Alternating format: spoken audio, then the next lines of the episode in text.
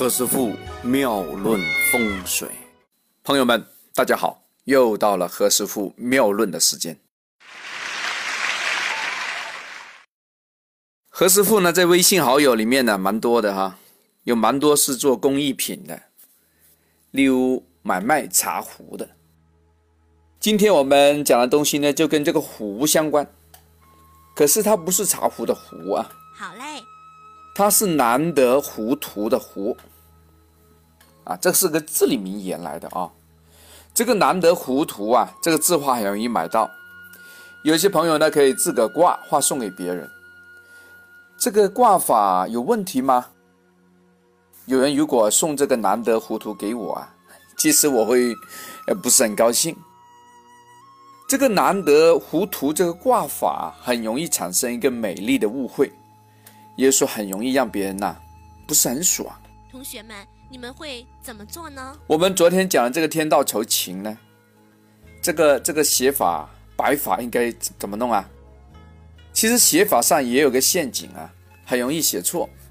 我们中国人的文字呢，其实跟西方这个文字啊，他们是字母的文化，有个不同的含义。我们中国的书法呢，是由右到左，哎，这个方向来写。好嘞。刚才开宗明义啊，我们讲了茶壶的这个壶。我们送一个茶壶给别人呢，有时那个茶壶非常的别致啊，在上面就啊雕刻几个字，叫“难得糊涂”。因为这个壶跟那个茶壶的壶啊是个同音字，所以给给他们用上了啊。我们送一个茶壶给别人，不是代表 trouble，不是代表麻烦。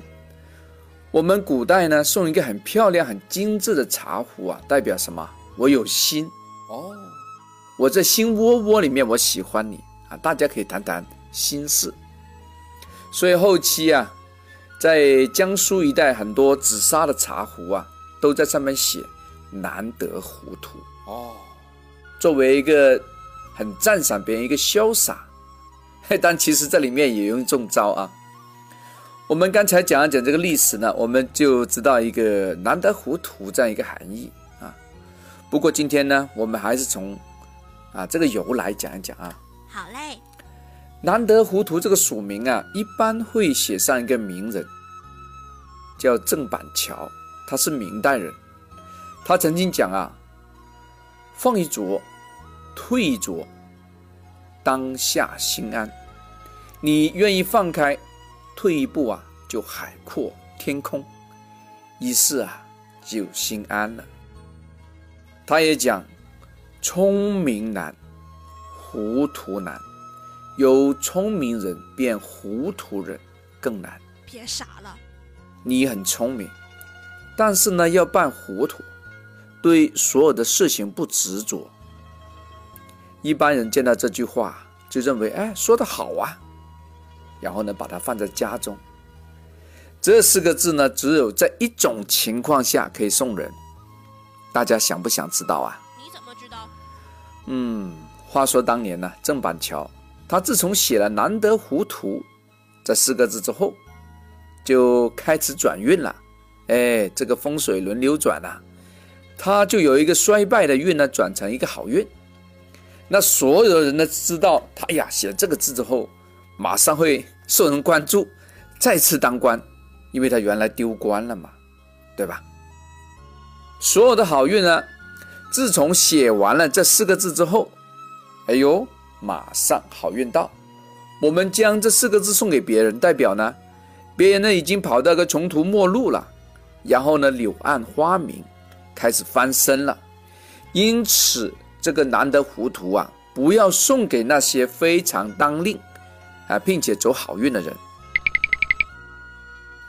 重要的事情再讲一遍哈，不要将难得糊涂的字画送给走运的人。好，如果你没听到何师傅这句话，哎，你把这个难得糊涂送给一个非常成功的人，那就暗示这个人呢最近没什么运呢，啊，在倒霉哦。呃，说明他现在状态在等待这个翻身哦。所以，我可爱的听友们呐，这。这个真的送对东西比什么都重要啊。难得糊涂呢，只能送给一些呢还没走运的人。送这些人的时候，一送之后呢，他马上转好运。哎呀，这是非常大一个祝福。我们也用这个啊作为一种鼓励啊，让那些失运的人呢，能够马上走到一个高速公路上，让他可以说所向无敌。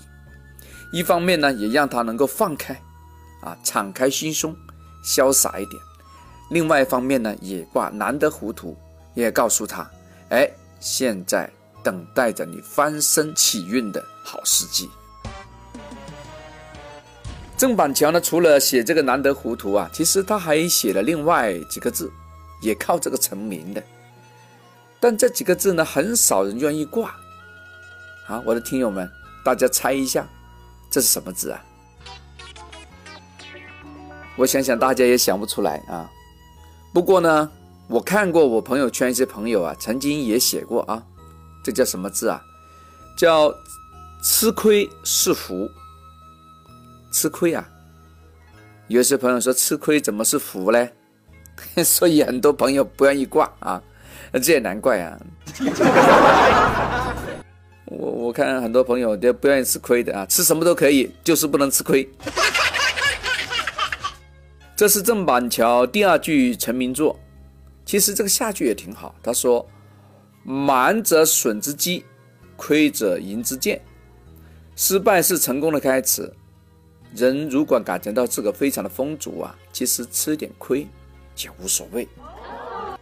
不要太计较。